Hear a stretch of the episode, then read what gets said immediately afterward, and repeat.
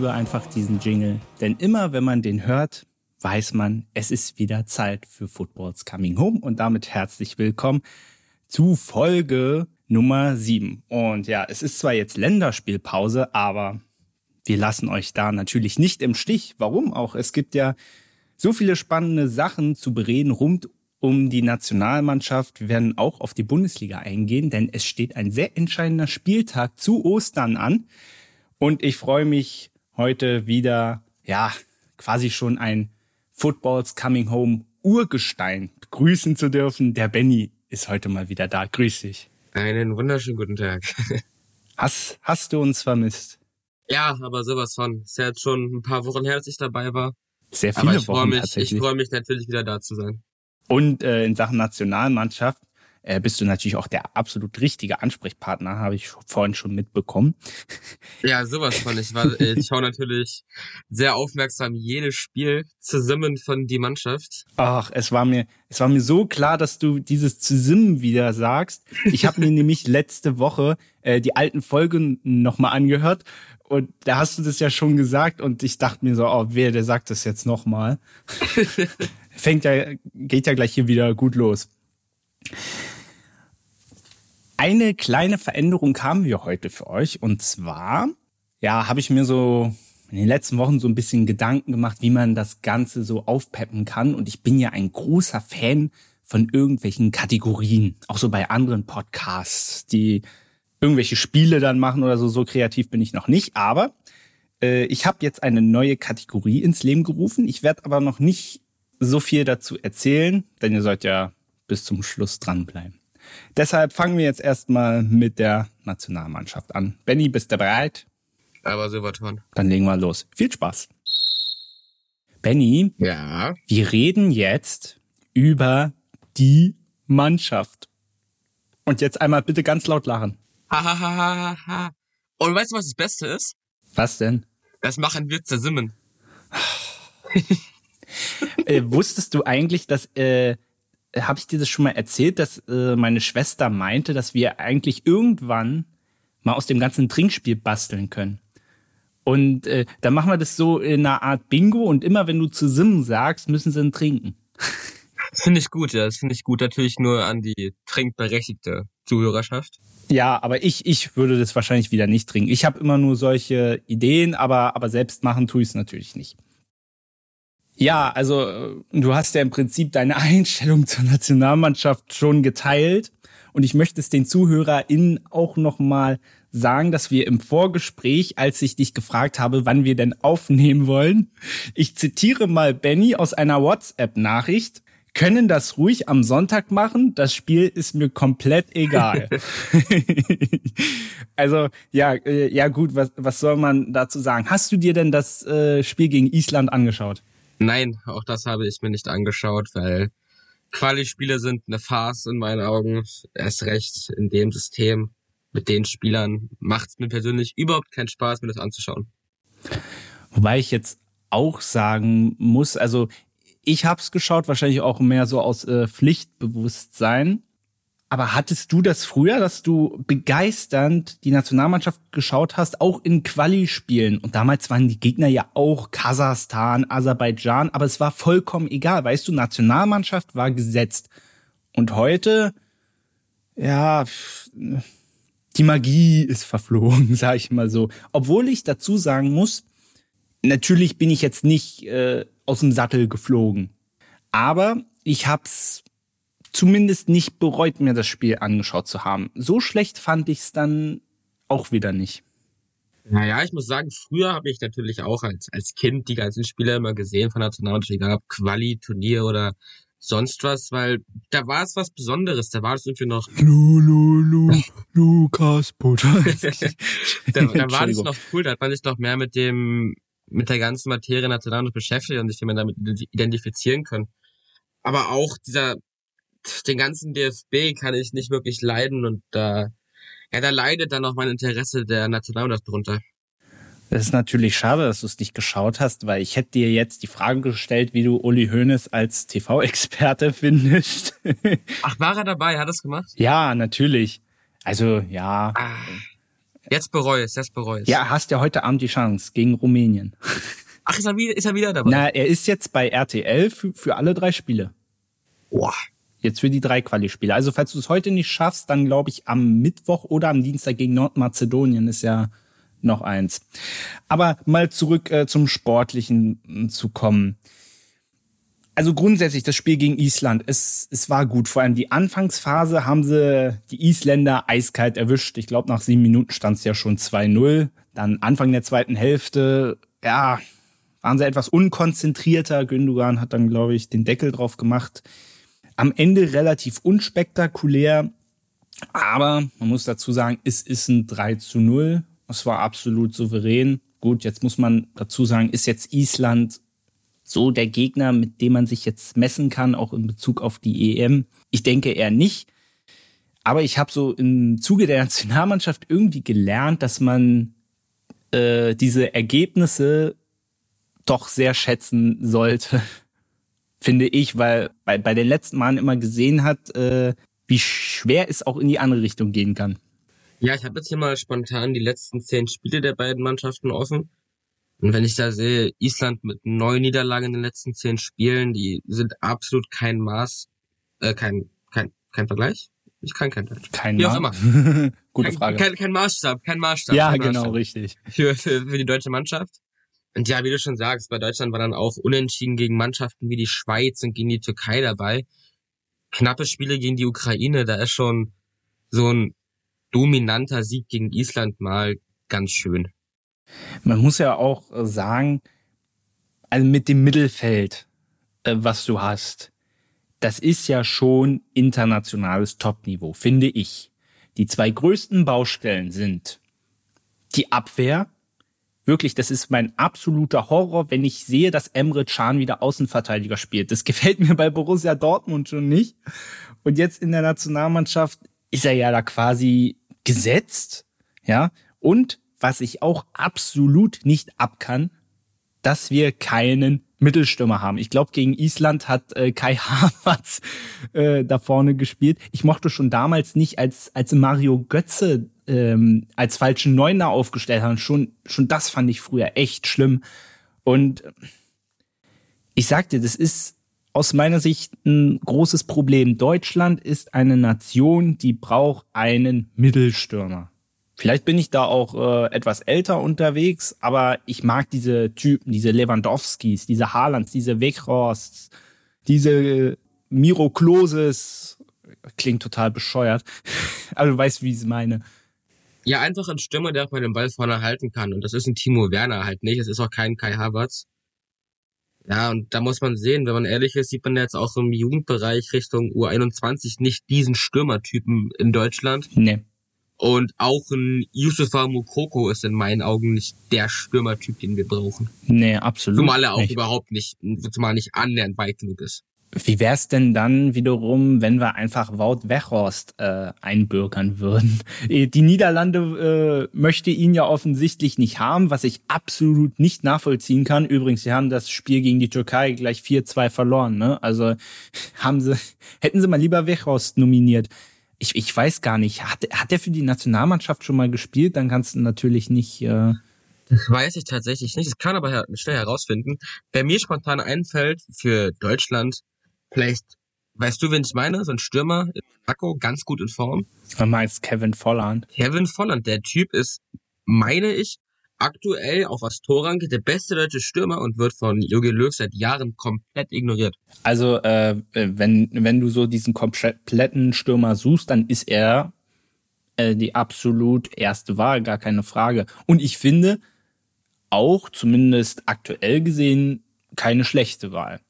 Äh, dasselbe ist äh, mir auch so bei Maximilian Arnold aufgefallen. Jetzt muss man bei Arnold dazu sagen, dass er so auf seiner Position, so im zentralen Mittelfeld, natürlich eine sehr große Konkurrenz hat. Man konnte äh, sowohl ihm als auch Wehorst aber durchaus auf Anfragen auch merken, dass sie sehr enttäuscht waren, dass sie nicht nominiert wurden. Würdest du vielleicht mal über einen Maxi Arnold nachdenken? Jetzt zur EM wahrscheinlich nicht, aber äh, er bringt ja durchaus seine Leistung oder ist die Konkurrenz einfach da viel zu stark? Ja, zum einen ist die Konkurrenz zu stark und zum anderen sind da auch einfach junge Spieler jetzt äh, am Kommen, die in meinen Augen mindestens genauso viel bringen können wie ein Maxi Arnold. Dementsprechend die Enttäuschung verstehe ich. Meine, mehr als gut spielen kann er auch nicht. Aber ich glaube, Deutschland braucht ihn einfach nicht. So böse es auch klingen mag. Ja. Und um nochmal auf Weghorst zurückzukommen, er hat leider schon 27 Pflichtspielminuten für Holland absolviert. Leider wird es damit nichts. Wie ärgerlich. Sehr, sehr schade. Ich, ich mag den Typen einfach. Naja. Ich wollte aber nochmal zur Abwehr zurückkommen. Äh, wenn ich mm, mich mal versuche zurückzuerinnern, ich glaube, Klostermann hat mit Schahn außen gespielt und innen haben Rüdiger und Matthias Ginter gespielt, richtig. Dankeschön. Kann man mit so einer Abwehr zu einer Europameisterschaft antreten, wenn die Gegner Frankreich und Portugal heißen? Jetzt muss man dazu sagen, ich glaube, ich glaube erstmal, dass natürlich ein Niklas Süle, wobei, ja, vielleicht setzen sie den als Außenverteidiger ein, spielt, finde ich, Niklas Süle spielt als Außenverteidiger besser als Emre Can aus meiner Sicht. Ähm, ich bin mir ziemlich sicher, dass sie so in der Konstellation nicht spielen werden. Aber man hat auch gegen Island gesehen, die hatten nicht viele Chancen. Aber das lag auch eher, glaube ich, daran, dass die Isländer einfach vorne nicht gut genug waren. Es lag nicht daran, dass wir so großartig verteidigt haben.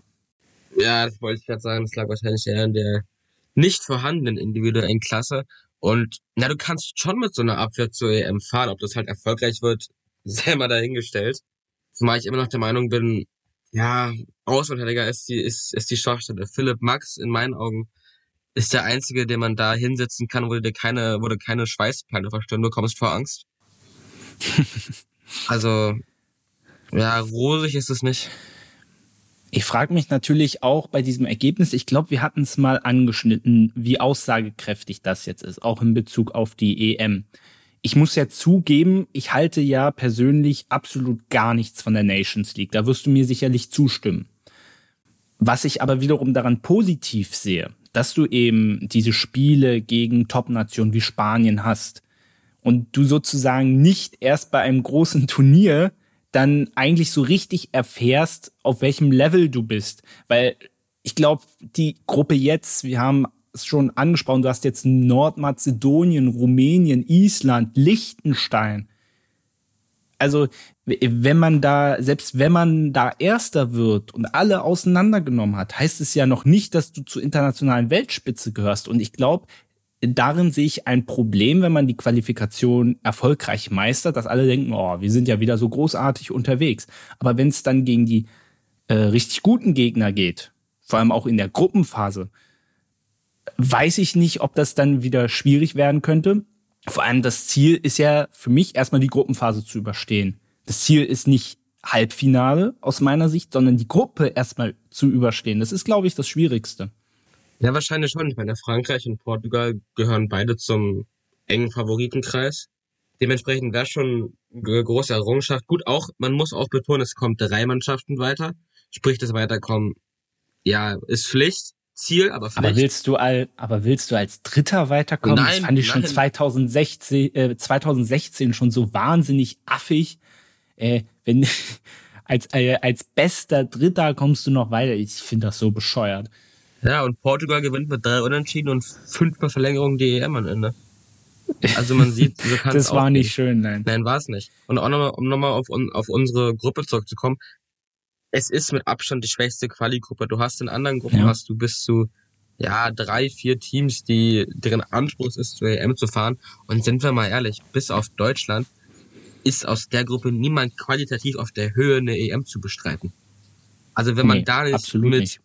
vollen 30 Punkten rausgeht, ist es einfach schon, ja, verloren quasi. Also bei allem Respekt vor den Isländern, ich glaube 2016, wir waren alle ein Stück für Island, weil es einfach geil waren, wie die gespielt haben und die Fans, aber äh, man muss ja am Ende auch äh, realistisch sein.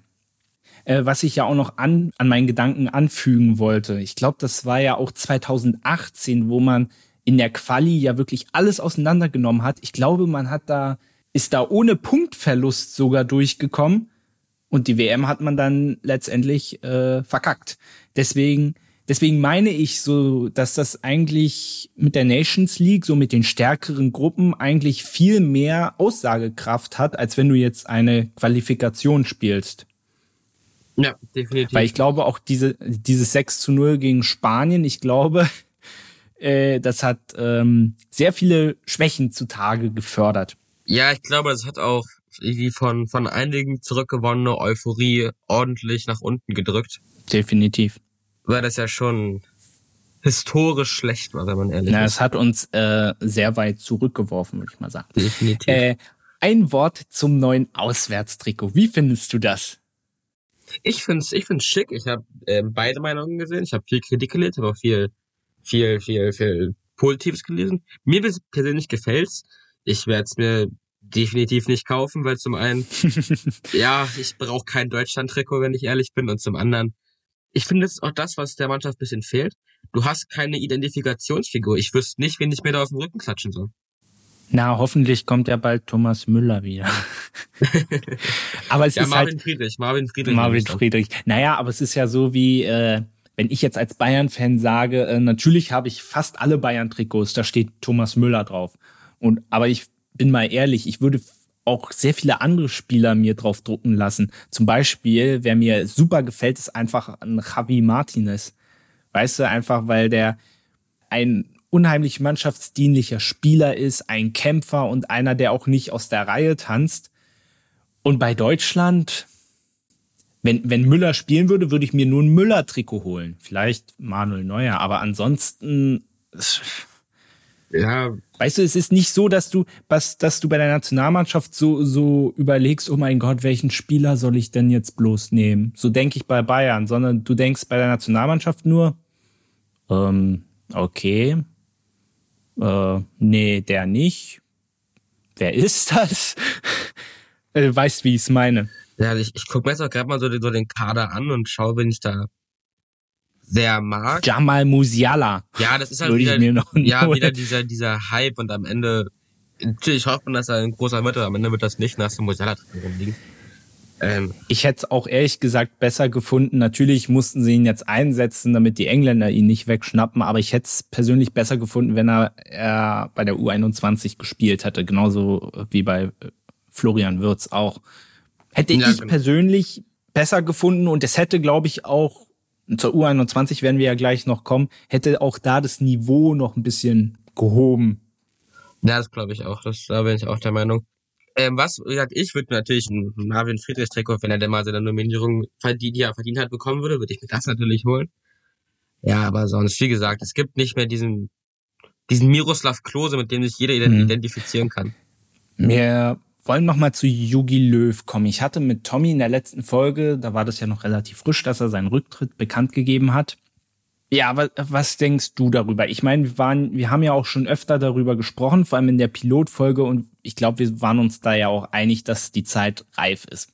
Ich hatte aber so ein bisschen auch so ein wehmütiges Gefühl. Ich meine, natürlich hat man immer gefordert und gesagt, ja, seine Zeit ist jetzt endlich vorbei und er soll jetzt endlich gehen und für jemand anders Platz machen, aber trotzdem hatte er jetzt von 2018 mal abgesehen, hat er ja durchaus viel erreicht. Und wenn dann jemand so, so sagt, okay, ich gehe jetzt wirklich, da sagt man erstmal so, oh, okay, damit hat man jetzt irgendwie so ein bisschen nicht gerechnet, sage ich jetzt mal. Hast du auch so dieses Gefühl oder sagst du nur endgültig, ja, er ist endlich weg? Ja, ich bin da auch zwiegespalten. Also ich, ich bin froh, dass er, dass er geht. Ich finde, das ist viel zu spät. Der hätte schon viel früher abdampfen müssen. Aber das ist dann wieder diese, dieser Moment, so wenn es dann final ist und wenn es feststeht, dann fühlt man halt auch wieder diese Dankbarkeit, was man diesem Trainer zu verdanken hat, was ja Das bleibt ja auch. Genau, das, das bleibt.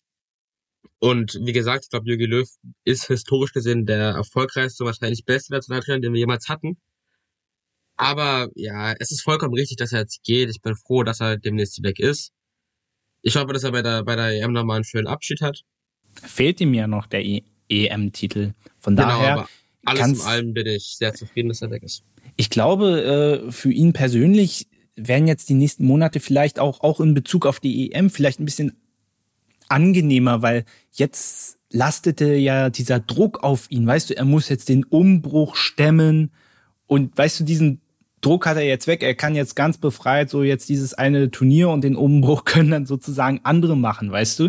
Dass man ihm das ah, nicht so fuck. hinterherträgt. Benny hat sich gerade abgeschaltet. Das ist irgendwie ein bisschen weird. Liebe Zuhörer, ach, jetzt ist er wieder da. Benny, ich habe gerade durchmoderiert. Kannst du mich hören? ähm, Spanien hat gegen Georgien ausgeglichen übrigens. Ach, wie schade. Ja. So, wollen wir wieder ein, einsteigen? Ja, wo, wo, wo waren wir stehen geblieben? Das ist eine sehr gute Frage, Scheibenkleister. Ähm, achso, äh, dass der, dass der Druck jetzt, dass er diesen Umbruch machen muss, dass dieser Druck jetzt quasi weg ist. Ja. Ja, genau, Benny, was, was sagst du denn dazu? Ja, also ich glaube, es, es hilft dem DFB, wenn es um Erfolg geht, weil sind wir mal ehrlich, den Umbruch, den Löw angefangen hat, ja, also war sportlich einfach nur eine Verschlechterung, um Alibi-Spieler mitzunehmen, die halt jünger waren als Hummels und Co. Deshalb glaube ich, dass er sich jetzt wieder mehr auf Sportliche konzentriert und Alibi-Umbruch, den er da versucht hat einzuleiten. Deshalb ja. glaube ich, dass es spielerisch den DFB jetzt helfen wird und auch umbruchtechnisch dann nach Löw helfen wird. Das denke ich auch. Ganz kurz mhm. äh, zu den möglichen Nachfolgern. Ich hatte mit Tommy ja schon die üblichen Kandidaten, du wirst die ja alle kennen, das wurde ja rauf runter diskutiert, haben wir ja schon mal ein bisschen drüber gesprochen. Wer wäre für dich der perfekte Nachfolger? Ralf Rangnick. Wieso Ralf Rangnick? Ich sag dir aber gleich, äh, ich stimme dir durchaus zu. Ja, er ist in meinen Augen der einer der kompetentesten Personen im Fußball. Er ist recht in Deutschland. Und sind wir mal ehrlich, wer sind denn die anderen Kandidaten? Kunst, klar, ist ein guter Trainer, aber fürs ganz hohe Niveau. Über die anderen Namen wie Matthäus und Effenberger, da will ich gar nicht drüber reden, weil das ist einfach nur ein Witz. Und ich glaube, ein besserer Trainer und ein besserer ja. Fußballfachmann als Rangnick ist nicht auf dem Markt. Ich glaube, äh, das wird dann aber an Oliver Bierhoff scheitern. Das sehe ich, äh, da sehe ich die große Problematik. Ich hätte auch Ralf Rangnick genommen, aber ich fürchte, dass das daran scheitern wird, obwohl damals dachten wir ja noch, dass Rangnick zu Schalke gehen könnte. das hat sich ja zerschlagen, dazu werden wir auch noch kommen. Also ähm, ich muss sagen, Rangnick ist nicht meine Nummer eins. Meine Nummer eins wäre, finde ich, Jürgen Klopp, aber der hat abgesagt. Ansonsten sportlich würde ich Hansi Flick besser finden, aber als Bayern-Fan möchte ich nicht, dass Flick Nationaltrainer wird. Somit bleibt Ralf Rangnick übrig.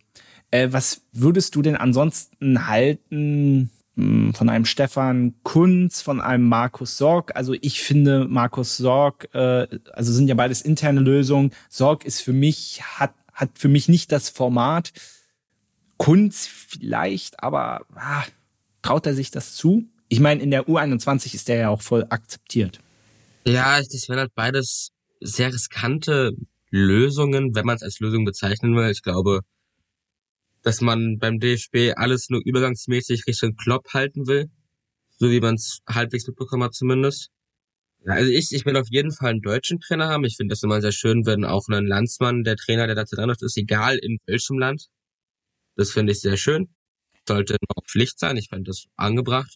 Das wäre tatsächlich das auch, Entschuldigung, dass ich unterbreche, das wäre tatsächlich auch meine nächste Frage gewesen, weil ja so ein bisschen die Diskussion jetzt aufkam, ob jetzt ähm, nicht auch ausländisch, warum nicht ausländische Trainer? Ich bin persönlich davon auch kein Fan, beziehungsweise es kommt ein bisschen drauf an. Also du hast ja zum Beispiel beim Handball die Situation mit Alfred Gislason, der aber ja schon seit vielen Jahren in Deutschland lebt, auch Staatsbürger ist. Wieso soll der kein Nationaltrainer sein? Das finde ich in Ordnung. Ich nehme jetzt aber mal ein krasses Beispiel. Ich würde es jetzt aber nicht cool finden, wenn jetzt zum Beispiel José Mourinho oder Zinedine Zidane Nationaltrainer von Deutschland werden würden, weil die mit diesem Land einfach überhaupt keinen Bezug haben. Die haben keine Staatsbürgerschaft, die haben hier nicht mal gearbeitet. Und ich finde, das äh, Nationalmannschaft, das muss schon, irgendeinen Bezug zum Land muss es schon geben. Das ist vielleicht auch äh, zum Beispiel jetzt in Afrika, da waren ja auch viele deutsche Trainer, muss ich dazu sagen, das ist vielleicht auch noch ein bisschen was anderes, aber in Deutschland haben wir ja jetzt nicht die Situation, dass wir uns jetzt ausländische Trainer unbedingt holen müssen. Nee, zumal ich glaube auch, in dem Moment, in dem ein ausländischer Trainer kommt und jetzt äh, plötzlich im Training nicht mehr Deutsch geredet wird, verliert halt wieder alles diese Identifikation mit, mit der Nation quasi. Ich meine, es ist nicht umsonst die Nationalmannschaft. Du darfst nur deutsche Spieler nominieren. Warum sollst du einen nicht-deutschen Trainer holen? Das macht in Meinung einfach keinen Sinn. Also, also nochmal, äh, nicht, dass das jetzt auch hier irgendwie missverstanden wird. Es geht äh, darum, dass man zu dem Land einen gewissen Bezug hat. So wie Alfred Gislason, der hat ja durchaus auch einen sehr perversen Brief äh, von irgendwelchen Leuten gekriegt, ja, die das, dann gemeint das ist ekelhaft, haben. Das ist ekelhaft.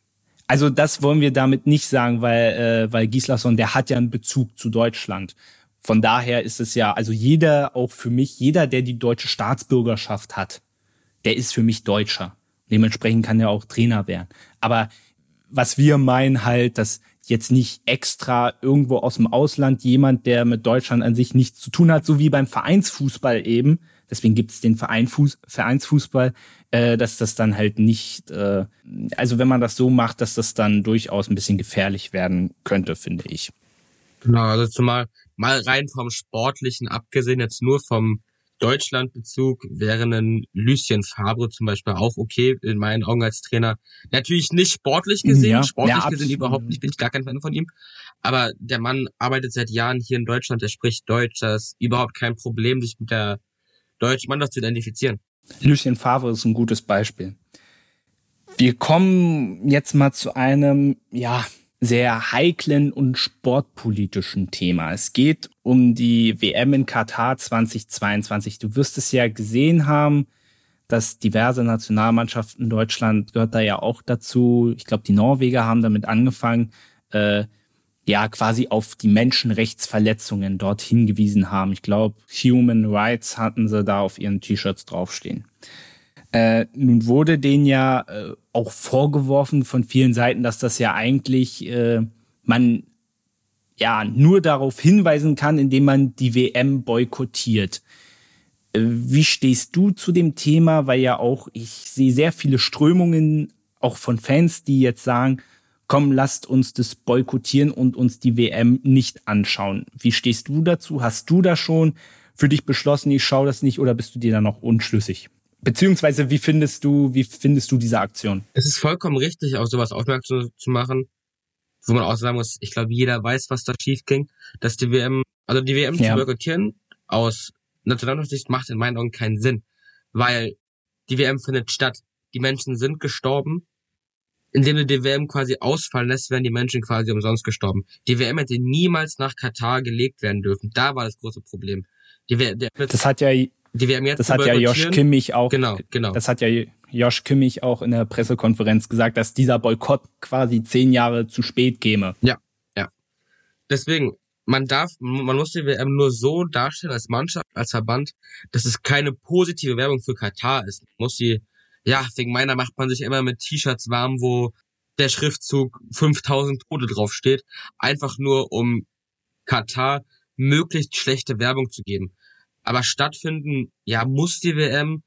Man sollte antreten und ich werde sie auch schauen. Na, die Frage ist dann wiederum für den Fan, äh, im Free TV kannst du die WM ja schon mal nicht schauen. Von daher ist dann ja auch die Frage, ob du dafür dann wieder extra aus Geld ausgibst. Äh, weil das wäre ja dann im Prinzip, dass du dich aktiv, indem du dafür Geld ausgibst, und wenn du es nicht machst, dann boykottierst du es im Prinzip ja schon. Das ist ja so bei vielen gerade so das Ansinnen. Ich bin mir ziemlich sicher, dass Deutschland Spiele im Free TV laufen müssen. Auch bei der Katar kann sein durchaus, aber also das war ja auch der Fall beim beim WM ach, äh, beim Champions League dieses Jahr, da als das ein deutsches Team dabei war, musste es im Free TV laufen, weil es äh, im Interesse der höheren Gemeinschaft liegt. Irgendwie so war die Bezeichnung dafür. Und ich meine, dass es bei Länderspielen genauso ist. In, naja, naja, gut, okay, aber äh, wenn du jetzt in der Regel, wenn eine WM ist, dann schaust du ja auch mehr Spiele als die von Deutschland. In der Regel. So, äh, so meine ich das jetzt breit gefächert.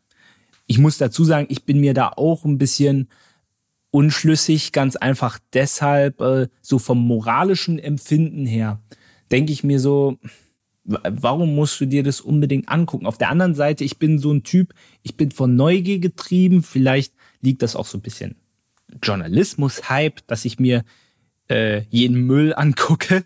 Ich sag dir auch, ich finde die Conference League total scheiße, aber ich werde sie mir angucken. Ich bin so ein bisschen in dem Zwiespalt, ist es vielleicht bescheuert, aber du guckst es dir trotzdem an, genauso wie mit der Nations League. Also das, da bin ich mir auch noch ein bisschen äh, unsicher. Ich bin aber auf der anderen Seite auch der Meinung, äh, diese Strömungen, die es gibt, die zum Boykott aufrufen, ich finde das gut, aber äh, was man bei der ganzen Sache immer nicht vergessen sollte, dass die, die sich das anschauen möchten, dass man die nicht verurteilt. Äh, da sehe ich ein, mitunter ein riesiges Problem. Ja. Ja, na, ich, äh, bei der bei der Nations hätte ich mir auch beim letzten Mal das Final Four angesehen. Einfach nur, weil es fußballerisch ja ganz ansehnlich war. Das kann man schon mal gucken. Bei der Conference League muss ich sagen, ich meine, gut, sollte Union, bin ja bekannterweise Union-Fan, dabei sein, dann werde ich selbstverständlich anschauen. Dann schaust du Hoffentlich im Stadion, aber ist ja nochmal ein anderes Thema. Ja, klar. Aber sonst, ja, ja. ist das so ein Wettbewerb, da wird man sich vielleicht dann die späteren Runden anschauen, weil auch die wieder spielerisch ansehnlich werden. Aber ich weiß nicht, jetzt die Gruppenphase der Liechtensteinische Pokalsieger gegen den estischen Dritten ist jetzt nicht das, was ich als spannend empfinde. Mm, da kann ich dir zustimmen. Ich habe noch eine andere sportpolitische Sache und zwar es geht um die UEFA. Ich hatte dazu auch äh, einen Beitrag geschrieben, äh, den verlinke ich euch anschließend in den Show Notes, dass ihr euch das nochmal durchlesen könnt. Und zwar sagte UEFA-Präsident Alexander Zeferin oder Ceferin, jeder spricht den anders aus. Ich sage einfach Ceferin, klingt schöner. Äh, Zitat, jeder Ausrichter muss garantieren, dass Fans zu den Spielen dürfen. Die Option, dass irgendein Spiel der EM ohne Fans ausgetragen wird, ist definitiv vom Tisch. Er sagte das in Bezug auf die bevorstehende EM 2021. Äh, bevor ich meine Meinung dazu sage, äh, kannst du lieber mal was dazu sagen, weil ich merke, wie es innerlich bei mir schon wieder kocht äh, falls du mich durch die Kamera gleich nicht mehr sehen kannst, dann siehst du den aufsteigenden Wasserdampf, weil, weil mich dieser Satz so aufregt. Kann sein, dass es hier ein bisschen neblig wird, aber ich beruhige mich und du darfst jetzt gerne deinen Senf dazugeben. Ja, diese Aussage ist ja natürlich Corona-Politik, ne? Aber diese, diese Aussage ist Quatsch. Ich meine, wir sind in einer Situation, wo man nun mal ohne Zuschauer planen muss es, es ist schön, wenn es ein paar Standorte gibt, wo vielleicht 3000 Fans kommen können. Aber jetzt hier zu sagen, ja, wir spielen nur vor vollem Haus und das halt so in die Richtung anzulehnen, ist verantwortungslos, dumm und überhaupt nicht zu vertreten.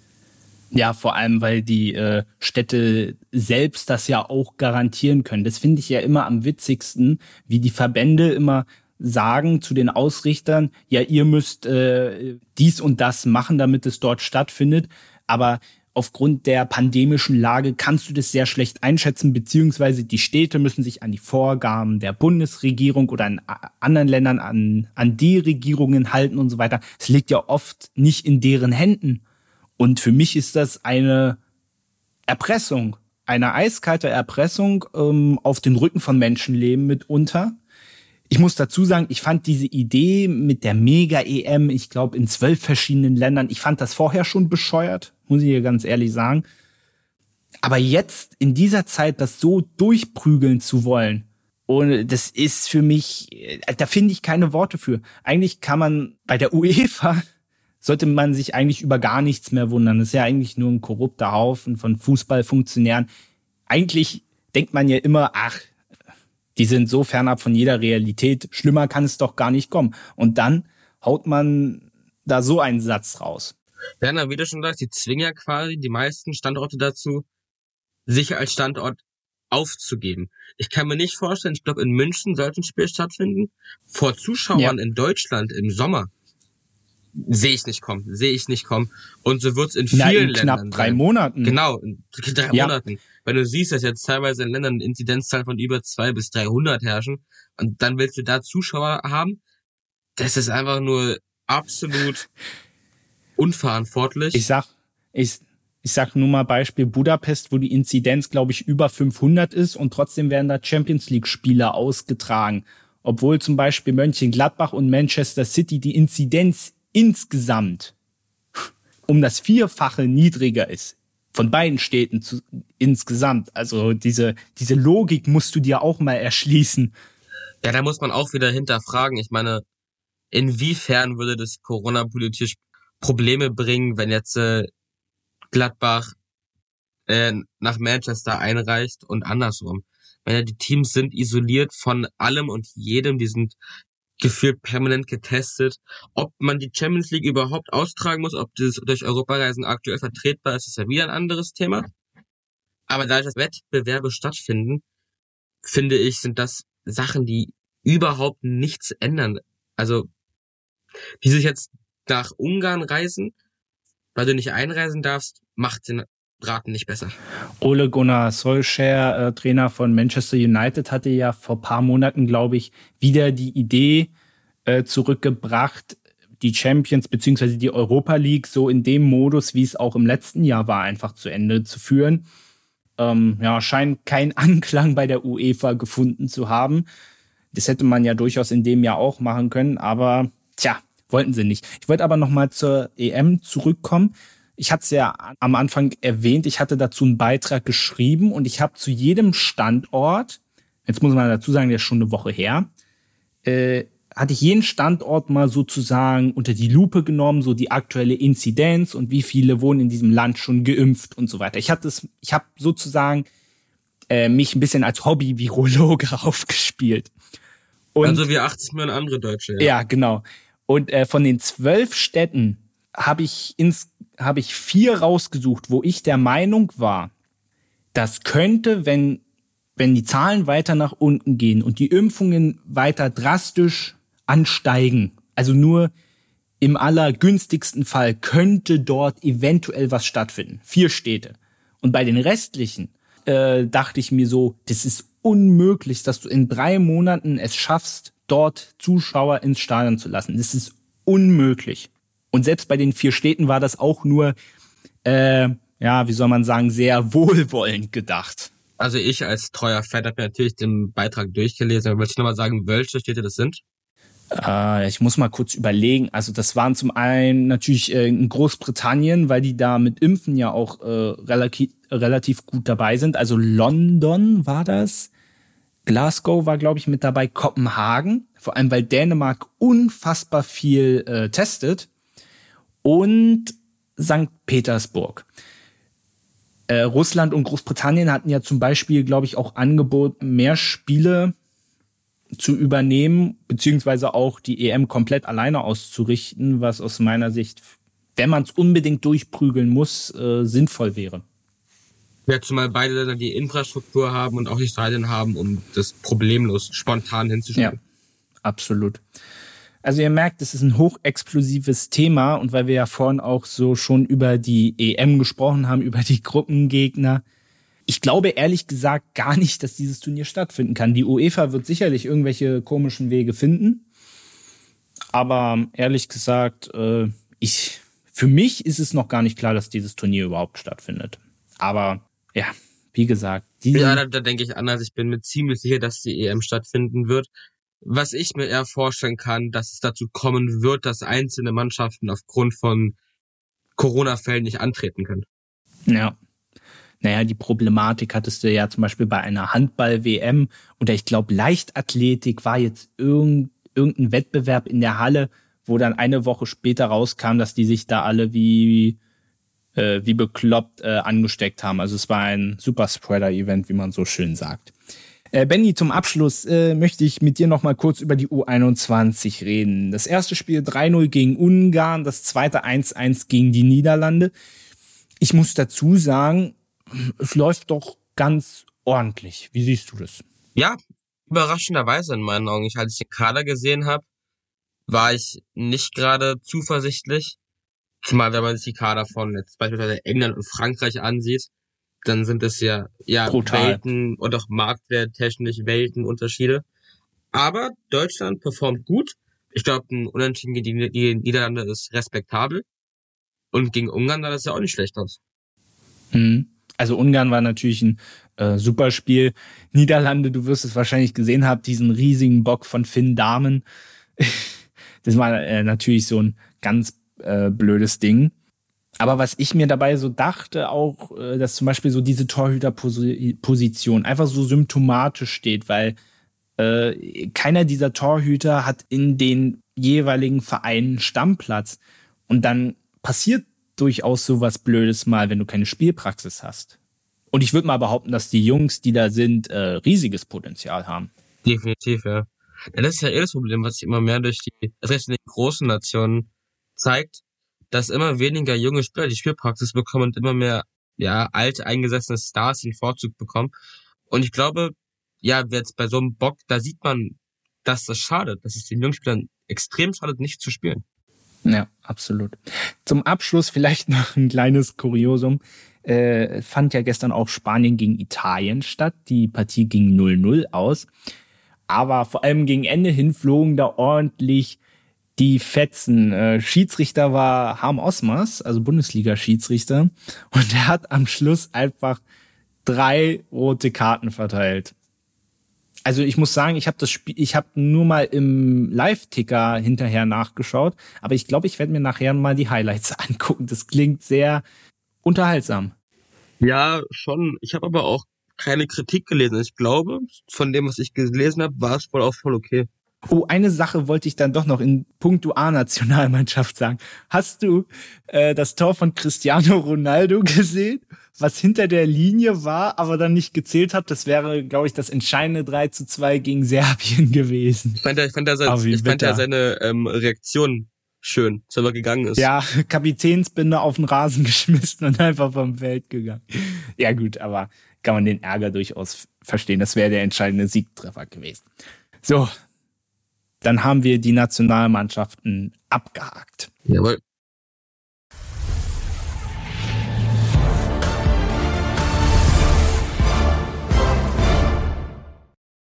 Äh, auch wenn wir jetzt natürlich keine Bundesliga haben, aber zu Ostern erwartet uns ein mega Spieltag. Wir haben ein entscheidendes Duell um die Meisterschaft. Wir haben ein entscheidendes Duell um die Champions League. Wir haben ja, entscheidendes Duell um den Abstieg. Und wir haben das Berlin Derby.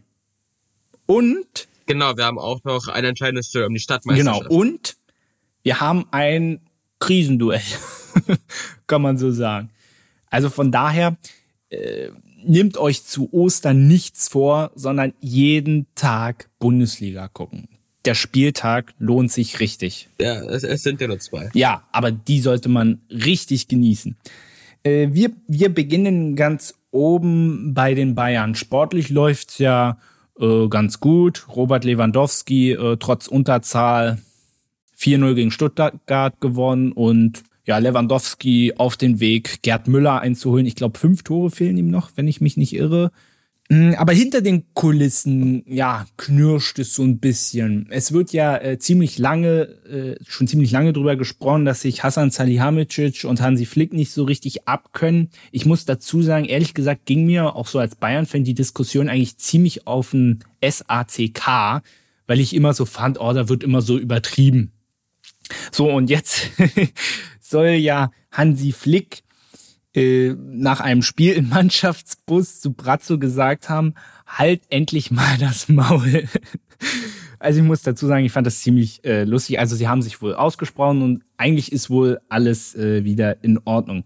Aber schätzt du diesen Konflikt ein? Zum Beispiel Didi Hamann sagte ja auch, er kann sich nicht vorstellen, dass in der nächsten Saison beide noch zusammenarbeiten werden. Ja, ich glaube, das wird immer alles ziemlich hochgeschaukelt und ich finde, es sind auch Sachen, die überhaupt nicht die außen getragen werden sollten. Das sind interne Konflikte, ist natürlich, die auch intern gelöst werden. Aber ist natürlich spannend, ne? Ja, dann für den Fan, für die, für die Presse, für die, für den Tratsch und Klatsch im Fußballbusiness ist es natürlich lustig, aber wie gesagt, ich glaube, die sind beide sehr professionell, kriegen das auch irgendwie geklärt.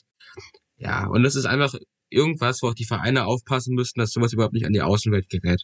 Joshua Kimmich hatte ja auch im Interview, ähm, dass die Mannschaft das schon irgendwie auch so ein bisschen gespürt hat, äh, diesen Konflikt. Ich stelle mal eine ganz provokante Frage. Wenn es jetzt nur mit einem weitergehen sollte, für wen würdest du dich entscheiden? Für Salihamidzic oder für Flick? Für Flick. Und ich glaube, jeder, der da anders sich anders entscheiden würde, ist ja im Fußball falsch. Oh, das hast du jetzt viele verprellt. Aber ich würde genauso entscheiden. Ich bin auch nach wie vor der Meinung, ähm, da, vielleicht sollte Salihamidzic einfach irgendwie in den Vorstand gehen und so. Ne? Ich meine, er ist eine Bayern-Legende so oder so, aber mir gefällt er als Sportdirektor nach wie vor nicht.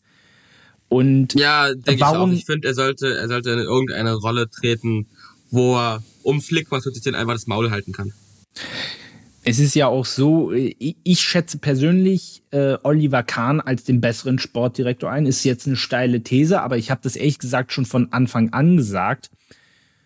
Und ich glaube auch nicht, dass jetzt äh, Flick äh, die Neuzugänge, die Salihamidzic geholt hat, absichtlich nicht spielen lässt. Da wird ja oft immer der Vorwurf laut, äh, was ich gar nicht verstehen kann, weil wenn du dir mal anguckst, äh, Buna Sarr, was sollst du dazu sagen, wie der spielt? Gut, bei Lucas Hernandez muss ich sagen, wenn er spielt, bringt er immer seine Leistung. Ich würde mir gern wünschen, dass, äh, dass der öfter mal von Anfang an ran darf. Ist so der einzige. Gut, Alfonso Davis hat er entdeckt. Ja, das war toll. Aber ansonsten, Mark Rocker ist total überfordert. Douglas Costa ist ja jetzt auch verletzt, hat vorhin schon nichts gebracht. Und man muss es Und ja. Und der hat auch, der hat auch eh gar keinen Bock auf Bayern. Ja definitiv. Und Choupo-Moting, ich meine, dass Choupo-Moting nicht mehr als ein Backup ist, ist bei jedem bewusst. Wobei ich finde, dass... Was ich vergessen darf, sind Spieler wie Fiete Ab, dem man Gehalt zahlt, die jetzt in der zweiten Mannschaft spielen. Da sind ja so viele komische Transfers getätigt worden, also... Wobei ich ganz ehrlich bei Choupo-Moting dazu sagen muss, dass er sich von denen noch am besten gemacht, am besten macht und dass er sich gerade in den letzten Partien ziemlich gemausert hat. Finde ich. Ja, so. weil er auch einfach, weil er auch einfach Bock hat, weil es auch, glaube ich, ein Spieler ist, der nicht mehr damit gerechnet hat, für Mannschaften wie Paris und Bayern spielen zu dürfen. Ja, das meine ich so äh, ja auch. Also äh, er weiß genau, wie seine Rolle ist, aber äh, er nimmt diese Rolle an und bringt dementsprechend seine Leistung. Das ist ja das, was ich auch vorhin so bei Javi Martinez äh, angesprochen habe. Der ist ja auch nicht mehr die erste Wahl. Das weiß er ja auch selber, dass er das überhaupt nicht mehr stemmen kann. Aber er akzeptiert seine Rolle und äh, wenn er da, wenn er gebraucht wird, dann ist er da. Das ist ja auch immer äh, so die Frage gewesen, warum bringt er jetzt einen Martinez und kein Mark Rocker zum Beispiel? Ja, das ist aber auch schwer, zumal Mark Rocker ja noch ein junger Spieler ist, von dem man sich vielleicht erhofft hat, mhm. dass er in Zukunft ist. Und Javi Martinez einfach ein Spieler ist, der ja im Herbst seiner Karriere ist. Zumal, also da verstehe ich den Unmut, warum man da nicht auf die Spieler setzt. Obwohl Martinez trotzdem rein sportlich gesehen immer noch die bessere Wahl ist. Finde ich auch. Und er hat natürlich auch noch dieses FC Bayern Herz, was Marco Rocker ja noch gar nicht haben kann, weil er ist ja noch gar nicht so lange da. Also er hat einfach, Martinez hat einfach noch diese Hammer Identifikation, wie man immer so schön sagt. Äh, es steht ja ein sehr entscheidendes Duell gegen RB Leipzig an. Äh, aktuell sind es ja vier Punkte zwischen diesen beiden Mannschaften. Mm, es wär, wird ja Alfonso Davis und auch, wenn ich mich nicht irre, Jerome Boateng gesperrt fehlen. Könnte das zum Nachteil werden? Was meinst du? Ja, ich meine, ich glaube, wenn ein Stammspieler ausfällt mit Davis, ist immer ein Nachteil. Aber ich glaube, dass das jetzt vielleicht, ja, die zwei Spiele, wo Davis fehlt, nochmal die große Chance füreinander sein können, sich jetzt endlich mal in Startup zu spielen, da wo er hingehört. Ja. Weil, man muss auch ehrlich sein, David Alaba, seitdem sein Abgang feststeht, einfach keine Leistung bringt. Er spielt ja nicht. Und wenn, dann spielt er, er hat ja jetzt in den letzten Spielen im Mittelfeld, da fand ich ihn ehrlich gesagt ganz gut, aber er spielt als Verteidiger nicht mehr, nicht mehr so auf dem Level, wo er mal war der, er möchte ja sowieso generell lieber zentral spielen. Nur hm, da sind Kimmich und Goretzka natürlich in der Regel gesetzt. Wir gehen weiter zu Borussia Dortmund und man dachte jetzt, jetzt packt's der BVB. Die sind so nah dran und dann kommt wieder der erste FC Köln. Wie auch schon im Hinspiel. Gut, da haben die Kölner 2-1 gewonnen, glaube ich. Und äh, jetzt in letzter Sekunde war es noch ein 2-2. Ist es so ein bisschen so, dass der BVB sich aktuell dann auch immer dann, wenn es gerade gut läuft, legen sie sich wieder die Steine selbst in den Weg und dann kommt wieder so ein Spiel gegen einen ersten FC Köln, wo du dann am Ende jetzt vor diesem Spieltag gegen Eintracht Frankfurt, einen direkten Konkurrenten, eigentlich schon hammermäßigen Druck hast. Ja, Dortmund, ich meine, auch wenn es Marco Reus nicht gern hören will, aber wahrscheinlich ist es ja doch wirklich einfach ein Mentalitätsproblem. Aber die Mentalität war ja jetzt gut in den letzten Partien. Ja, Man aber wenn du die Mentalität nicht hochhalten kannst, dann bringt dir das auch nichts. Ich bin doch einfach der Meinung, dass der BVB von der Mannschaft ja überhaupt nicht reif für eine Meisterschaft ist. Ja, von der Meisterschaft redet ja aktuell gar keiner mehr. Aber wenn sie jetzt gegen die Eintracht verlieren, sind sieben Punkte Rückstand. Das ist, äh, die Champions League ist dann im Prinzip gelaufen. Vielleicht lehne ich mich da auch schon zu weit aus dem Fenster, aber ich denke eher nicht, dass sich die Eintracht das dann noch nehmen lässt. Glaube ich auch nicht. Die spielen ja, hat man ja auch letzte Woche gesehen, äh, beim letzten Spieltag gesehen, sehr effizienten Fußball, haben eine super Chancenverwertung. Und ich glaube, ja, wie du schon sagst, sieben Punkte, dann ist der Deckel drauf. Hm. Was ich beim ersten FC Köln so kurios finde, das war ja auch schon im Hinspiel so, dass Markus Gisdol eigentlich äh, auf der Abschussliste stand. Dann hat er gegen Dortmund gewonnen. Äh, jetzt in der Rückrunde war das genauso und jetzt holt er wieder einen Punkt gegen Dortmund. Also er schafft immer, sich da so ein bisschen rauszulavieren, sagt man, glaube ich. Ja. ja, Benny gibt mir recht. Wir gehen mal weiter zum Krisenduell.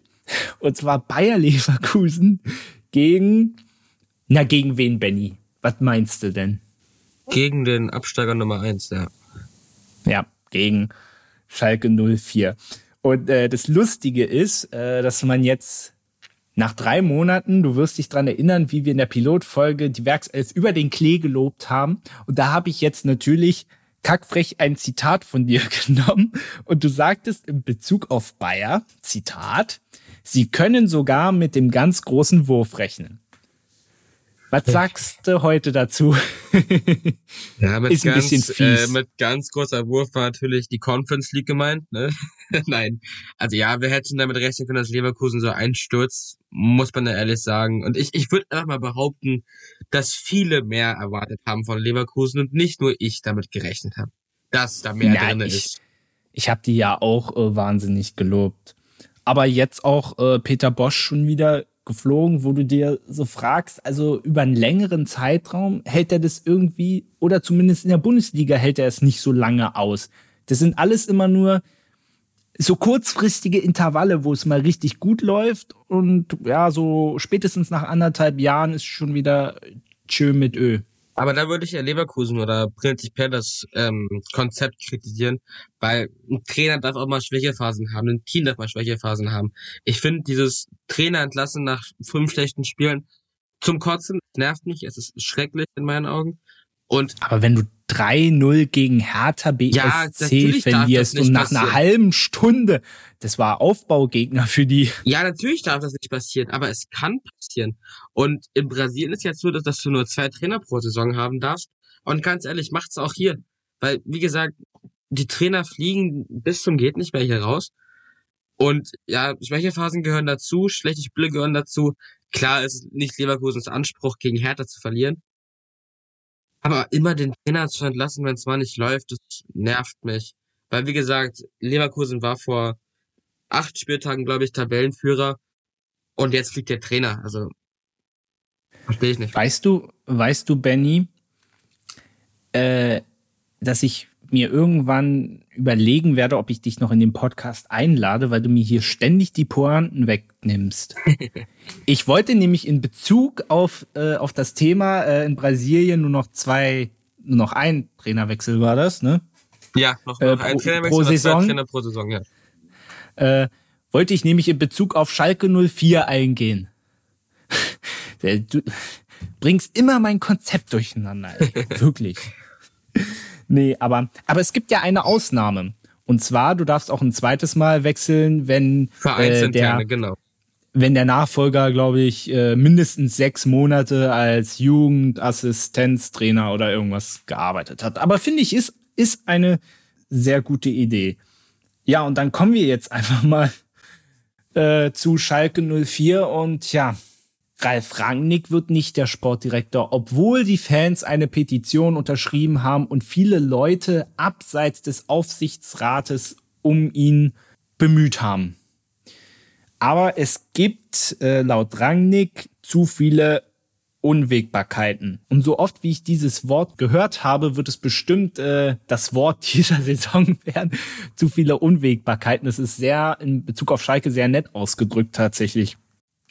Und was ich äh, so lustig fand, also ich habe so ein lustiges Bild in meinem Kopf produziert, äh, weil der Aufsichtsratsvorsitzende Jens Buchter hat ja äh, wohl beim Tanken von der Absage erfahren und da hatte ich so direkt äh, so eine ganz schlechte Alarm für Cobra 11 Folge im Kopf. Weißt du, Buchter steht, Buchter steht so an der Tanke und du musst dir so den Gesichtsausdruck äh, so vorstellen, als ob du erfährst, dass jemand entführt wurde oder so. Und dann steht er so an der Tanke und äh, erfährt von der, von der Absage und dann sagt er so, nein, wirklich. Und dann so, so richtig im Hintergrund fliegt dann irgendwie auf der Autobahn so ein Auto in die Luft. Weißt du? so eine ganz, Entschuldigung, dass ich jetzt Schalke so lächerlich mache, aber Benny, willst du dazu noch was sagen? Ähm, eigentlich hätten sie Ralf Rangnick jede Forderung, der Aufsichtsrat hätte sich auflösen müssen, wenn das die Bedingung gewesen wäre, dass Rangnick kommt.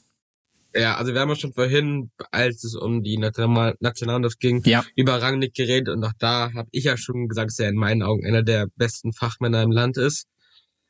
Und dann bietet sich so einer Schalke an, dem größten Chaosverein in Deutschland aktuell, es ist nun mal so. Der HSV lacht sich schlapp. Ja, der HSV lacht über, über Schalke und das hat schon was ja. zu heißen. Und das, das kann nicht sein. Wie kannst du den Verein so an die Wand fahren und Rangnick quasi, ja, rausekeln, sage ich einfach mal. Ich hätte, ich hätte für diesen Mann alles gemacht. Ich hätte für den jeden entlassen, den er will. Ich hätte für den den Athletiktrainer entlassen, wenn er das will. Also Rangnick wäre einer der Menschen gewesen, denen es zutraut hätte, Schalke noch irgendwie oder demnächst dann irgendwie wieder nach oben zu führen. Aber jetzt, also. Hallo, er ist der, er ist der Messias. Die hätten ihm die Füße küssen müssen, aus meiner Sicht. Klingt jetzt also sehr ich, überzogen, aber würd, am Ende ich, ist ich es. Ich würde ihm die Füße küssen, um nach Berlin zu kommen. Also zur Lohn, selbstverständlich. Also. ja, also ähm, natürlich weiß man final jetzt nicht, was da jetzt ausschlaggebend war, welch, welche Argumente, aber es ist einfach so symbolisch und du hast es ja auch schon angesprochen. Bei Schalke ist es einfach so, du denkst, es kann gar nicht mehr schlimmer werden. Ich glaube, jetzt ist auch jemand wieder aus dem Aufsichtsrat zurückgetreten. Ich glaube, das ist jetzt der dritte in dieser Saison. Es geht immer noch schlimmer und immer noch schlimmer und immer noch schlimmer. Ja, also der Aufsichtsrat hat sich ja hat sich ja gefühlt, ist auch schon fünfmal neu form, äh, formiert in dieser Saison. Aber ist nicht besser geworden. Also gefühlt kann er, gefühlt kann sich da mittlerweile jeder bewerben, um da mal reinzukommen für, für ein paar Spiele. Also von daher. Äh, wie siehst du äh, die Rolle von Dimitrios Kramotzes? Also ich finde persönlich, äh, dass es unheimlich schwer für ihn ist und ich glaube auch, dass es äh, jetzt zu dem Zeitpunkt keine gute Idee war, ihn zu holen, weil er soll ja letztendlich der Trainer sein, der dann in der zweiten Liga den Neuaufbau macht und dann die Schalker wieder zu ins Oberhaus führen soll. Ich sehe da allerdings die Problematik, wie zum Beispiel bei einem David Wagner, weißt du, der die Rückrunde vollkommen versemmelt hat, dann geht er mit so einer Hypothek in die neue Saison. Nach zwei Spieltagen ist er weg. So, jetzt steht der Aufstieg ja, äh, der Abstieg steht ja jetzt schon fest. Aber ich fürchte, wenn man nicht noch den einen oder anderen Punkt holt, könnte das seine Position in der zweiten Liga schwächen. Wie siehst du das? Ja, es recht könnte seine Position in der Mannschaft einfach schwächen. Ich glaube, der bekommt halt jetzt jeden Spieler quasi den Sack voll. Der bekommt den ganzen Frust ab, der bekommt den ganzen Stress um den Verein mit. Es wäre, glaube ich, da kann man auch nicht spekulieren, besser gewesen, wenn man ihn wirklich erst zur nächsten Saison das Ruder hätte übernehmen lassen. Ja, sehe ich genauso. Und äh, was ja auch, äh, man hatte ja auch noch andere Kandidaten, zum Beispiel Marc Markus Krösche, um jetzt wieder auf die Rolle des Sportdirektors zurückzukommen, wobei man dazu sagen muss, äh, Markus Krösche, also er wäre ja blöd gewesen, wenn er das gemacht hätte. Hallo, RB Leipzig, äh, die sind so nah dran, äh, Titel zu gewinnen, die finanziellen Mittel sind sowieso tausendmal besser. Wieso sollte der jetzt zu Schalke gehen? Also er hat ja auch abgesagt. Äh, also wäre ja dumm gewesen, wenn er das gemacht hätte. Und zum Beispiel auch Rufen Schröder äh, hat ebenfalls Nein gesagt. Gut, ich, ich meine, der hatte jetzt tatsächlich steht es auch Oliver Runert von Union Berlin bei Schalke hoch auf der Liste. Ist ein Schalker, also Herzen zwar ein Schalker, aber wenn er das macht, wäre er ja auch ja, lass uns mal sein, wach. Dann soll er lieber bei Union bleiben, denke ich mal. Ja, fände ich gut, ja. Wir kommen mal zum ja, Abstiegskrimi an diesem Spieltag und zwar Mainz gegen Bielefeld. Und wenn die Mainzer gewinnen, können sie sich sozusagen ja ein Stück weit absetzen. Wenn aber Arminia gewinnt, ja, ziehen die Ostwestfalen am FSV wieder vorbei. Wen siehst du da so ein bisschen in der Pole Position? Ich glaube Mainz 05. Die sind so gefestigt, so stark drauf. Ich glaube, die gehen jetzt mit geradem Schritt raus aus der Abstiegszone. Also so wirkt es aktuell so ein bisschen. Glaube ich auch. Ich glaube, du kannst den Abschiedskampf auf die letzten ähm, sechs Teams beschränken, sprich Augsburg, Hertha, Mainz, Köln, Bielefeld und Schalke.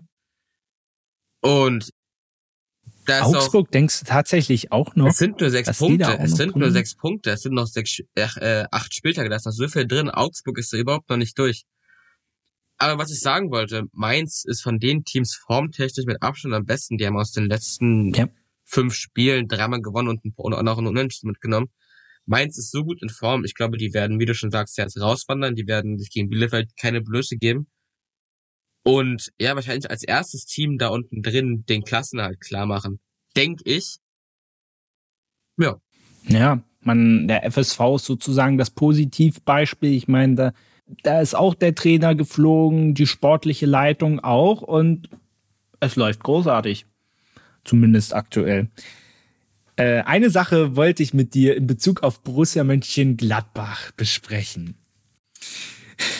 Weißt du nicht, wovon ich rede? Marco Rose? Äh, nein, tatsächlich nicht. Sondern, ich weiß, es, das Thema ist ja jetzt durch. Aber es wäre schon geil gewesen, wenn Xabi Alonso gekommen wäre, oder? Als Trainer von Borussia Mönchengladbach. Ja hat jetzt. Ich hätte es auch, ich hätte es auch gut ja. gefunden. Es wäre natürlich, es wäre ein junger Trainer gewesen. Es wäre aber auch einfach so ein, so ein Aushängeschild Schild gewesen, weil ich finde, in der Bundesliga hast du jetzt nicht massig international bekannte Trainer. Und da wären Xabi Alonso allein schon vom Namen her ja einfach mal was Gutes gewesen. Ich finde auch ehrlich gesagt, dass das, äh, dass er so ein positives Beispiel für, äh, für, für diese Spieler, für diese Generation gewesen wäre, äh, die jetzt Trainer werden wollen. Weil du hast jetzt bei einem Frank Lampard, bei einem Andrea Pirlo siehst du es jetzt auch, die quasi ins kalte Wasser geschmissen wurden. Lampard wurde gefeuert.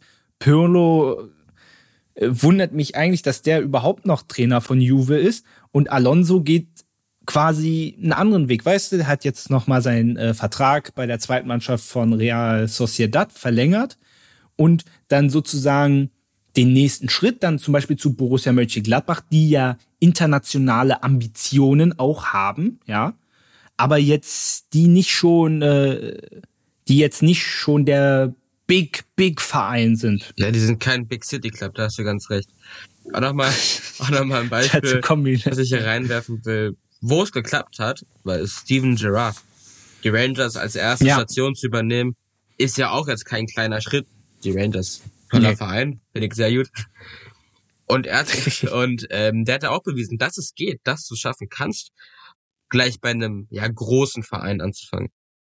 Ja, also ganz ehrlich, ich äh, auch wenn ich natürlich kein Gladbach-Fan bin, aber Xabi Alonso, also ich fand den, als er auch schon ein paar äh, die paar Jährchen noch bei Bayern war, ich fand den immer großartig und dann als Trainer in der Bundesliga ist so schade. Ich hätte den gerne hier gesehen. Und und, Gladbach, weißt schön gefunden. zumal, zumal sein, ähm, sein, sein, seine Art, Fußball zu spielen als Trainer, ich habe mir da ein bisschen was durchgelesen, mir auch gut gefällt. Da kann ich nur zustimmen. Und vor allem, es hätte auch so einen Glamour-Faktor äh, Glamour gehabt. Niemand hätte in Gladbach mehr über den Abgang von Marco Rose gesprochen und sie hätten Max Eberl alle wieder die, äh, die Füße geküsst, dass er diesen Trainer geholt habe. Da hätte niemand mehr über Marco, Marco wer? ja, aber war wahrscheinlich, ähm, ja, zu schön, um wahr zu sein, ein Stück weit. Ja. Benny, Benny überlegt, nickt und sagt, ja, sehr schön. Eine Sache habe ich noch. Wir haben natürlich noch nicht über das Berlin Derby gesprochen. Und ach, da freue ich mich so hammermäßig drauf. Ich bin kein Union, ich bin kein Hertha-Fan. Aber als gebürtiger Berliner, wie geil ist das, ein Derby, ein Stadtderby zu haben? So großartig. Freust du dich auch schon? Ein bisschen, ja. Also man, es ist ja vielleicht bekannt, dass ich dezent größere Sympathien zu einem der beiden Vereine habe. Ich, ich glaube, ich habe das mal gehört, ja. Ja, ich glaube, ich habe es auch schon mal erwähnt, das, das ein oder andere Mal. Ja, Finn, nein, natürlich. Ich, ich, ich freue mich riesig. Ich bin total gespannt aufs Spiel.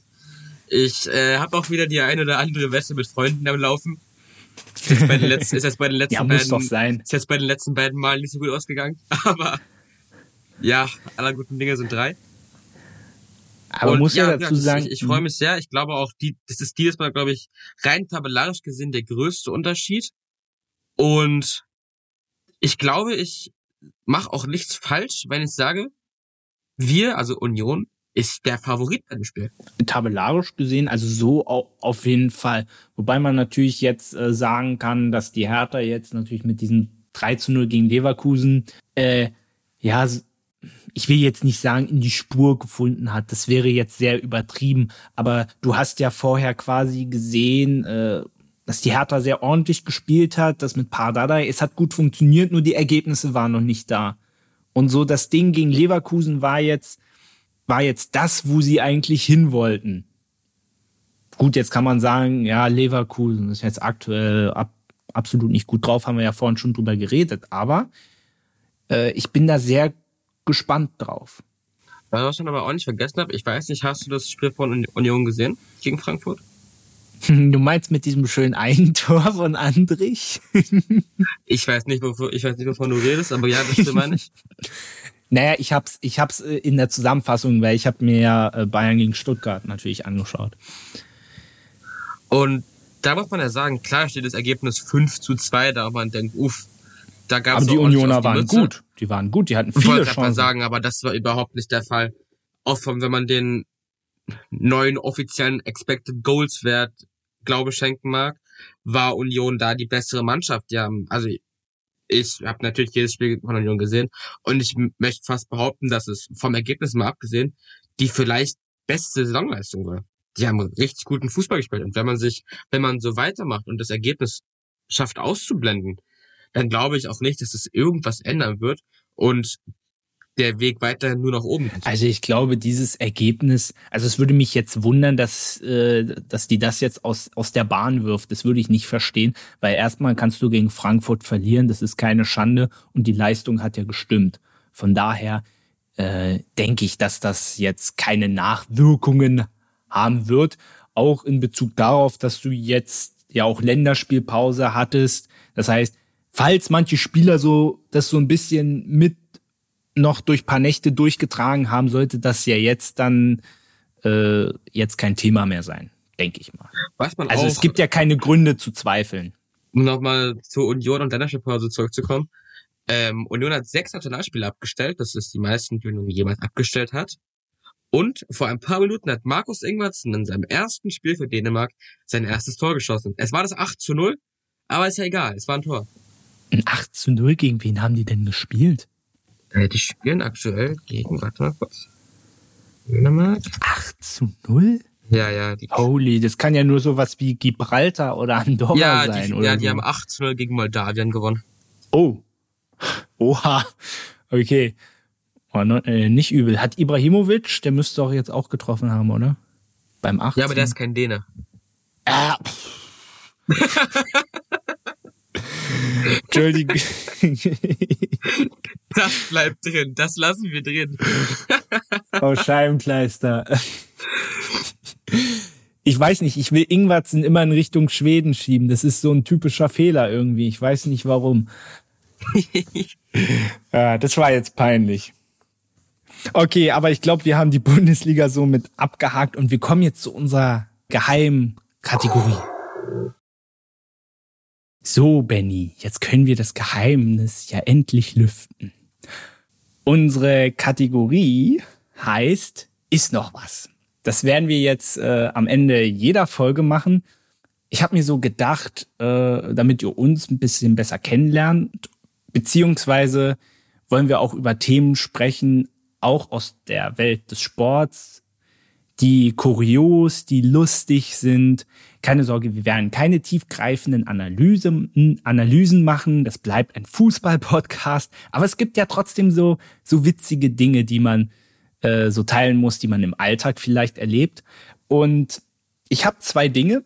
Ich würde aber einmal, weil Benny mein Gast ist und ich möchte ihm natürlich die Ehre zuteil werden lassen, ja in der ersten Ausgabe als erstes etwas dazu zu sagen. Deswegen frage ich dich, Benny, ist noch was? Ja, ähm, die Formel 1 ging heute los. Sowohl David als auch ich sind beides große Formel 1 Fans. Sind wir das? Und das sind wir. Tatsächlich. In der Tat. Okay. Und ja, ich glaube, es war ein ganz spannendes Rennen, ein ganz schöner Saisonstart. Ich würde mal kurz mein. Und am Ende hat Hamilton das war natürlich wieder ein gewonnen. Abschluss von Rennen. Ah. Aber mein persönliches, Halb, äh, mein persönliches Highlight war ähm, Runde 1, Kurve 3, wo Nikita Marze Spin sich verabschiedet hat. Das fand ich sehr lustig und sehr schön. ähm, das wäre dann ne, auch mein Thema gewesen. Und zwar nicht die jetzt nicht das Rennen heute, sondern allgemein Nikita Mazepin. Hast du Spin du hast ja, ich, oh, jetzt spring doch nicht immer diesen Hashtag auf, das ist echt nervig. Du hast doch bestimmt äh, als Haas äh, den, den Dienstwagen vorgestellt hat, äh, Mick Schumacher fährt ja auch äh, für das Team. Du wirst ja bestimmt das Auto gesehen haben. Ja, das Russland-Mobil. genau. Äh, falls ihr das nicht vor Augen habt, googelt das einfach mal. Haas Formel 1 Auto mit einer schönen russischen Lackierung darf man eigentlich nicht. Was man, was man betonen muss, um darauf mal zurückzukommen, Haas ist ein amerikanischer Rennstall. Und ein deutscher Pferd. Und es ist ja ein deutscher Fahrer, ich glaube ein österreichischer Teamchef, ähm, oder mechanischer Leiter, wie auch immer, was auch immer Günther Steiner für ja, Rolle hat. gute Frage. Und das Fahren unter der russischen Fahne ist ja verboten. Ja, wegen. So hat man halt, wegen des, so hat man halt wegen der Dopingaffäre, genau. genau. So hat man halt jetzt einen ähm, spannenden Umweg gefunden, um Rich Puppys Söhnchen da irgendwie zu, be zu beglücken. Ja, zur Erklärung, äh, Papa Dimitri Mazepin äh, ja, ist mit seinem Bergbauunternehmen Titelsponsor von Haas. Ist auch nicht verdächtig irgendwie, wieso der Sohn dann in diesem Team fährt, aber aber okay. Nee, ich meine, ich meine, ich meine er ist ja sowieso. Wenn du achter hm? Platz, wenn du achter Platz in der Formel 2 wirst, dann bist du natürlich Ziel Nummer eins in die Formel 1. Ja, gar keine Frage, aber ich meine, er ist ja auch so, auch so den Umgang mit Frauen hat man ihm ja auch offensichtlich nicht so richtig beigebracht und wenn ihm auch mal was auf der Strecke nicht passt, schlägt er auch gern mal äh, einen Teamkollegen oder so. Aber es wird ja immer vorgeschoben, na ja, ich bin ja Russe, deswegen werde ich immer so schlecht in der Öffentlichkeit dargestellt. Also ganz ehrlich, ich hoffe, Mick Schumacher zieht ihn teamintern diese Saison richtig ab. Ja, ich habe ich Also hab das gehofft, ist ein ich, also unsympathischer Typ, wirklich. Den braucht kein Mensch, muss ich mal so deutlich sagen. Und es hat und? nichts damit zu tun, dass er Russe ist, sondern sein Verhalten ist einfach unwürdig vollkommen losgelöst von der Nationalität. Das würde ich auch bei jedem anderen sagen, auch wenn es ein deutscher Amerikaner oder sonst Auch wenn es ein Mick Schumacher wäre, würde ich selber sagen. Außerdem ja. muss man ja sagen, ich glaube, das erste Rennwochenende hat perfekt gezeigt, dass er auch einfach kein guter Fahrer ist. Er gehört einfach nicht in die Formel 1. Ich, ja, ja hab wobei schon, ich da immer ich sage, das, das ist das erste Wochenende. Ja, aber trotzdem. Ich, ich würde ich jetzt noch nicht so hochhängen, aber ich weiß, was du meinst, ja. Ich habe schon ein Stück weit die Hoffnung, dass er die Saison nicht ich wollte gerade sagen, überlebt, aber damit weiß natürlich, dass er nicht im Team bleibt, dass er rausfliegt. Aber ich glaube, das ist mit Papi an der Spitze nicht möglich. Nee. Da ist ja sozusagen ja auch äh, mit, mit Lance Stroll Ist ja auch so eine Geschichte, wo der Papi ja auch ordentlich in die Teams investiert. Ist ja jetzt bei Aston Martin. Ja, Sebastian Vettel, äh, also ich muss dazu sagen, dafür, dass alle so vor der Saison gesagt haben, oh, Vettel wird im Aston Martin mal aufs Podium fahren. Also davon war der ja heute kilometerweit entfernt. Also bei allem Respekt. Gut, das Qualifying war jetzt nicht großartig, aber ich meine heute auch mit der Zeitstrafe am Ende war am Ende auch sein Fehler. Also ganz ehrlich, also ich finde eigentlich so Aston Martin als Team ist eigentlich sehr geil. Auch so dieses Grün. Ich finde, es hat irgendwie was, aber nur weil das Auto schick aussieht, muss es nicht automatisch gleich gut fahren. was mich persönlich sehr gefreut hat, ähm, ist, vielleicht weiß ich, was ist, der neunte Platz. Wer wurde es? Yuki Tsunoda. Ah, der, der die Pedalverlängerung. Der, Fahrer am Grid. Der, der die genau. Pedalverlängerung braucht, weil er, weil er zu klein ist und unten nicht an die Pedale sonst drankommt. Okay, Richtig, das war Yuki jetzt. Tsunoda. Ah, ich finde den, das ist und auch ein cooler Typ. Ich mag den. Der best, der beste Rookie. Bis jetzt. Meine zwei WM-Punkte auf dem Konto, das ist schon mal mehr als viele Anfang. Fahrer überhaupt in ihrer Karriere geholt haben. Und man muss ja auch sagen, es ist ein total schneller Aufstieg gewesen. Er hatte letztes Jahr seine erste Saison in der Formel 2 gehabt und ist jetzt direkt in die Formel 1 gegangen. Das ist schon eine Leistung. Ja, ich bin Erst recht, wenn man, wenn man überlegt, wie du schon sagst, mit seiner Fußverlängerung, der Mann ist nicht mal 1,60, der ist 1,59. Ich bin größer als er und das kann ich echt selten sagen. Das ist wohl wahr. Aber umso, umso mehr bin ich echt gespannt auf den den in dieser Saison noch öfter fahren zu sehen. Was meinst du jetzt mal ganz kurz zum Abschluss? Wir gehen zu sehr in die Analyse rein. Das wollten wir eigentlich gar nicht machen.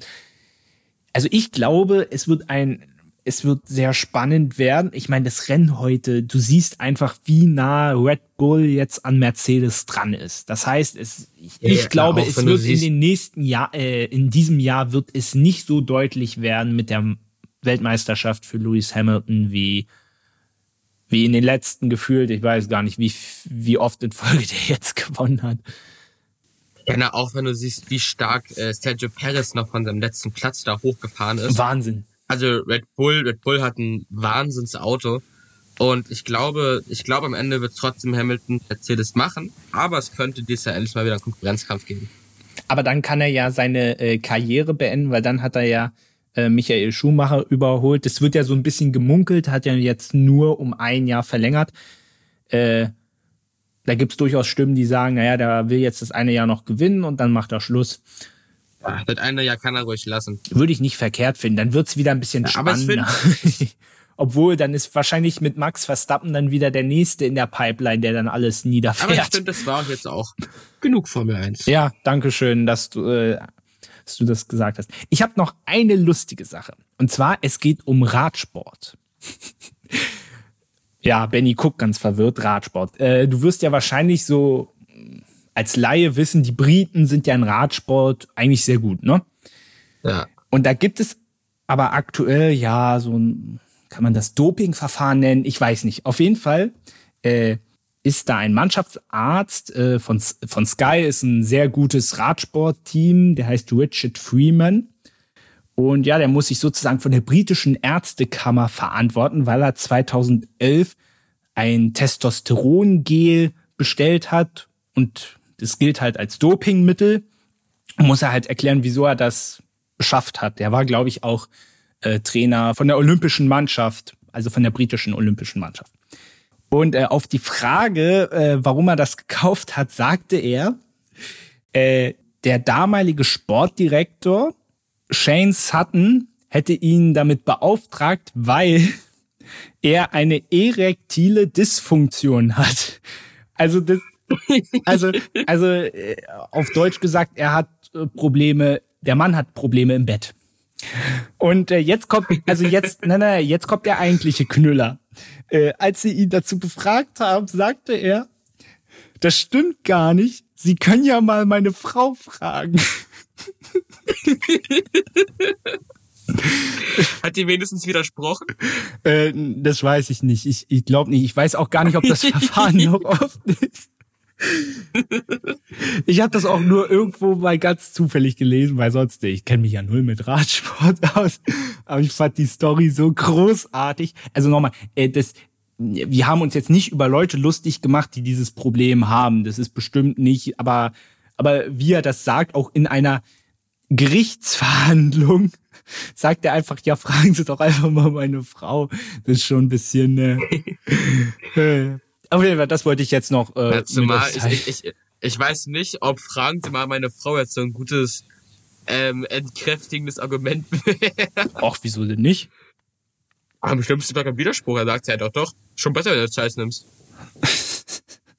ähm, aber ich glaube, das Verfahren läuft auch noch und äh, das ist. Äh aber diese Story, die habe ich irgendwo gelesen, die wollte ich unbedingt mit euch teilen. So, aber ich bin jetzt äh, soweit durch. Hast du noch was, Benny? Ansonsten würden wir jetzt mal die Schotten dicht machen, wie ich immer so schön sage. Ja, ich bin traurig, dass Donnerstag kein Ruhetag ist, das kann ich doch sagen. Ich wäre gern zu Hause gewesen. aber naja, ich, ist ja trotzdem, komm, ist ja trotzdem ein langes Wochenende. Ich versuche übrigens über Ostern nach Hause zu fahren. Uh. Ganz Corona aber ganz Corona-konform. Nicht, dass ich jetzt hier äh, äh, böse Nachrichten über Instagram kriege. Ne? Aber äh, Familie muss einfach sein und mit den ganzen Hygienestandards, die man einhält, äh, ist das, glaube ich, auch möglich. So, Benny, ist noch was? Eigentlich nicht, oder? Nein. Nein, ich, ich glaube, das war's. Es, es war immer eine Ehre, wie immer. Das freut mich sehr. Ich wollte dich, ich wollte dich gerade fragen. Du, wir, wir sind Brüder im Geist. Du weißt schon in und auswendig, was ich fragen möchte. Das ist absolut großartig. Ja, wir kennen uns ja auch schon ein paar Jahre, wa? Ja, aber auch, auch, naja, auch schon im Podcast. Welche Frage ja, genau, ich schon haben, stellen will, ist der Wahnsinn. Ja, ja, ich bin jetzt zum dritten, vierten Mal dabei. Ich bin ja so. Das habe ich vorhin. So Podcast. Das habe ich vorhin auch überlegt. Unglaublich zum wievielten Mal du da Unglaublich. bist. Unglaublich. Das, das habe ich von auch.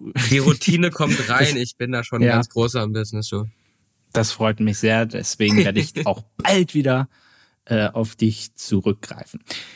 Wir hören uns definitiv in zwei Wochen wieder und denk daran, Aber zu Ostern. Ich bin nur dabei, ja. wenn wir das Derby gewinnen. Das sage ich von Anfang an. Weil sonst willst du nicht drüber sprechen, oder? Sonst will ich nicht drüber reden. Aber ich kann es ja dann so machen, dass du dann nicht in der nächsten, sondern in der übernächsten Folge und da werden wir garantiert nicht mehr drüber sprechen. Das klingt nach Plan, ja. Außer wir haben gewonnen, dann bin ich gerne dabei. Dann bestehst du drauf im Prinzip.